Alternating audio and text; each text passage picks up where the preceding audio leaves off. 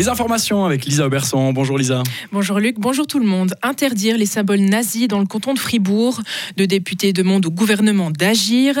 Ils veulent interdire et sanctionner n'importe quelle utilisation de symboles nazis dans l'espace public, notamment lors de manifestations. Ils ont déposé une motion en ce sens. Le Conseil d'État fribourgeois a répondu hier, Vincent Douce et il appelle à refuser cette motion. Dans sa réponse, le gouvernement rappelle d'abord que l'utilisation publique de symboles racistes est punissable quand l'auteur a l'intention de rallier des personnes à une idéologie raciste.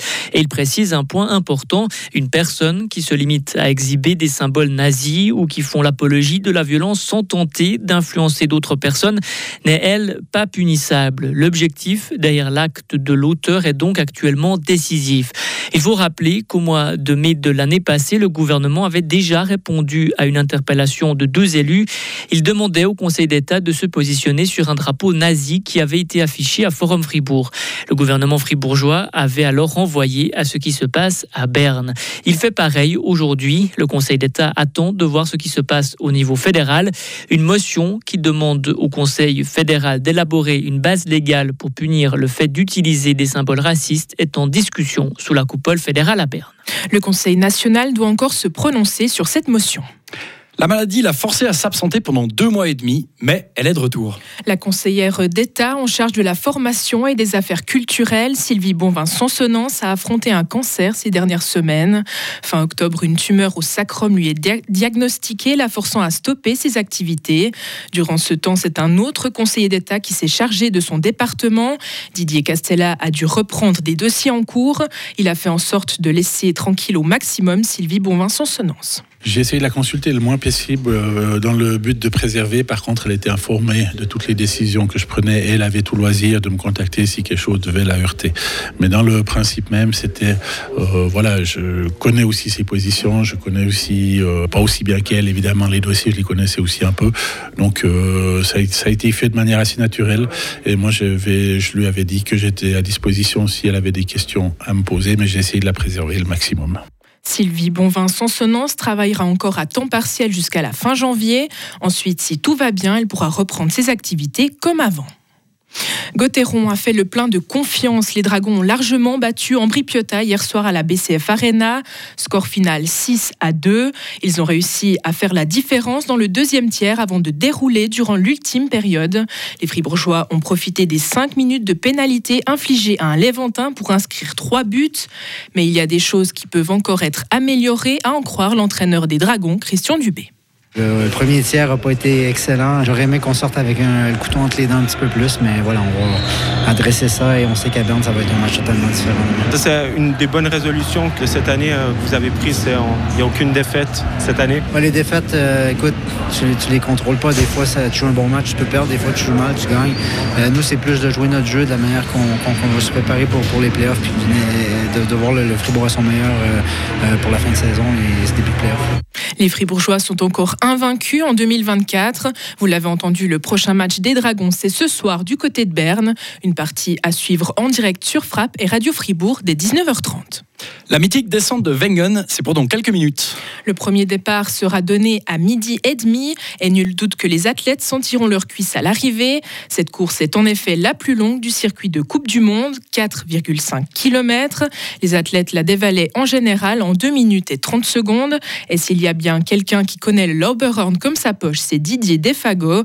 Le Valaisan s'y était imposé en 2009, signant au passage son premier succès dans la discipline. Il y revient aujourd'hui, non plus comme athlète, mais les émotions. Didier Vago. Ça fait toujours euh, quelque chose quand on revient dans des endroits un petit peu comme ça, mythiques, surtout en Suisse. Euh, aujourd'hui, c'est vrai qu'il y a d'autres émotions. C'est toujours impressionnant de voir euh, ce qui est les athlètes d'aujourd'hui. Et puis, même si des fois ça démange, hein, j'ai pu faire ce matin la reconnaissance du jury, puis la reconnaissance aussi après avec les athlètes. les conditions sont vraiment bonnes au niveau de la piste. La piste est, dure et plus avec cette météo panorama, des fois ça fait presque envie, mais je crois que chaque chose a son temps. Hein.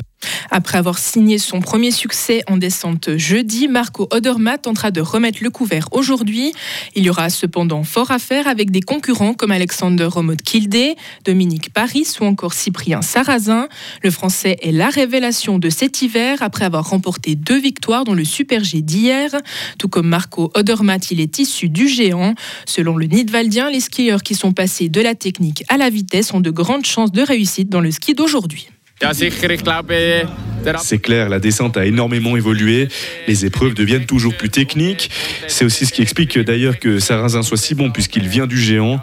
Donc j'espère euh, pouvoir bien récupérer et ainsi être frais pour cette descente. Des propos recueillis et traduits par l'un de nos confrères de Radio Chablais, envoyé spécial à Wengen. Deux autres romans seront dans le portillon de départ tout à l'heure. Il s'agit du fribourgeois Alexis Monet et du valaisan Arnaud Boisset. Retrouvez toute l'info sur frappe et frappe.ch. La météo avec le garage carrosserie Georges Beauvais à Grelais et la Ford Fiesta qui vous procure un plaisir de conduite absolu. Un stratus a plané pendant toute la matinée sur le plateau, mais il pourrait se dissiper régionalement cet après-midi. Et puis les températures, quant à elles, elles dépasseront pas les 0 degrés en pleine. Pour demain, dimanche, euh, il faudra faire attention au brouillard. Euh, le brouillard sera givrant justement, et puis il sévira régionalement le matin sur le plateau. Il fera entre moins 3 et 2 degrés. Pour le début de la semaine prochaine, il fera encore froid, avec un ciel qui, ne devrait, qui devrait de plus en plus se couvrir au fil des journées. La météo blanche avec les remontées mécaniques des Alpes fribourgeoises et le garage Bernard Despont à Villa Saint-Pierre et Suzuki le numéro 1 des compacts 4x4.